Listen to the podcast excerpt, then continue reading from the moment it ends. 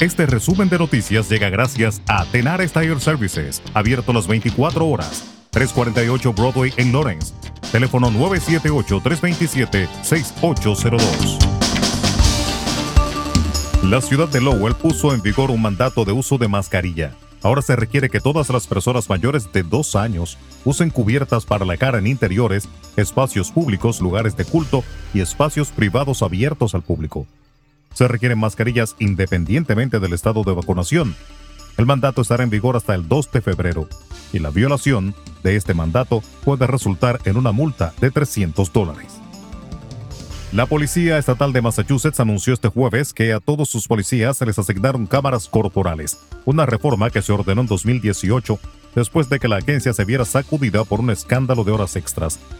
Los 2.200 miembros del personal juramentado de la agencia ahora tienen cámaras corporales y están capacitados para usarlas, dijeron funcionarios de la policía. La agencia también ha instalado cámaras en 800 cruceros, con 200 aún en espera de cámaras. El coronel Christopher Mason, superintendente de la Policía del Estado de Massachusetts, dijo que las cámaras documentarán la interacción de los policías con los sospechosos, las víctimas y el público. El presidente de Estados Unidos, Joe Biden, firmó este jueves la ley que suspende el techo de endeudamiento público y evita que el país incurra en una suspensión de pagos de su deuda nacional por primera vez en su historia. La Casa Blanca anunció en un comunicado que Biden había firmado la legislación, lo que hace que automáticamente entre en vigor. En otro orden, el 80% de las víctimas de trata de personas en Honduras son mujeres y niñas, un flagelo invisibilizado en el país centroamericano y cuyo combate requiere una atención diferenciada, según un estudio divulgado este jueves en Tegucigalpa. En Honduras, las víctimas son en un 80% mujeres y niñas en modalidades de explotación sexual comercial y servidumbre, señala el estudio, presentado por la Asociación Calidad de Vida. Los 12 misioneros norteamericanos que seguían en cautiverio tras ser secuestrado un grupo de 17 personas el pasado 16 de octubre por una banda armada en Haití, fueron liberados este jueves al cumplirse dos meses del rapto, según informó una ONG especializada en secuestros.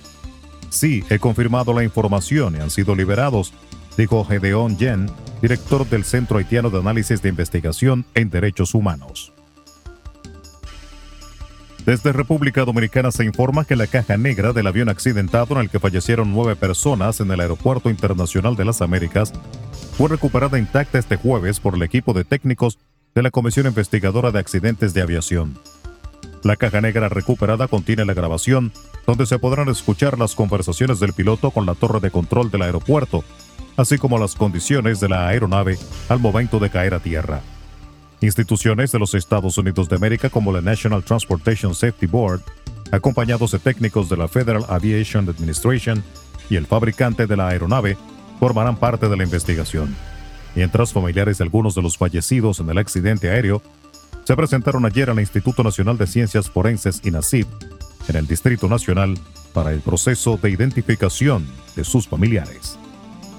Cambiando el tema, en una sesión que se prolongó por más de cinco horas consecutivas, se cayó la aprobación del proyecto de ley de Código Penal que reformaría el vigente que data del año 1884 al no contar con suficientes votos a favor. El proyecto de ley deberá ser sometido en la próxima legislatura ordinaria que comenzará el próximo 27 de febrero. Y finalmente el Ministerio de Relaciones Exteriores dominicano confirmó que al menos 11 de los 16 dominicanos que se encontraban a bordo del furgón trágicamente accidentado en el estado mexicano de Chiapas se encuentran desaparecidos. La información fue otorgada por el viceministro de Asuntos Consulares y Migratorios, Yatzel Román, quien indicó que las autoridades mexicanas solicitaron proveer las huellas dactilares de estas 11 personas, lo cual fue remitido a través de la Junta Central Electoral, con lo que se espera determinar sus identidades. Resumen de noticias. La verdad en acción. Jorge Auden. Conduzca seguro confiando el cuidado de sus ruedas a Tenares Tire Services, abierto las 24 horas, los 7 días de la semana. 348 Broadway en Lawrence. Al comprar gomas nuevas, recibe reparación de por vida, además de otros servicios también de por vida. Tenares Tire Services también ofrece alineación y balanceo y autodetailing. Las mejores gomas nuevas y usadas en Tenares Tire Services, con el trato afable de Brian de Peña y su equipo. Tenares Tire Services, 348 Broadway en Lawrence. Teléfono 978-327-6802.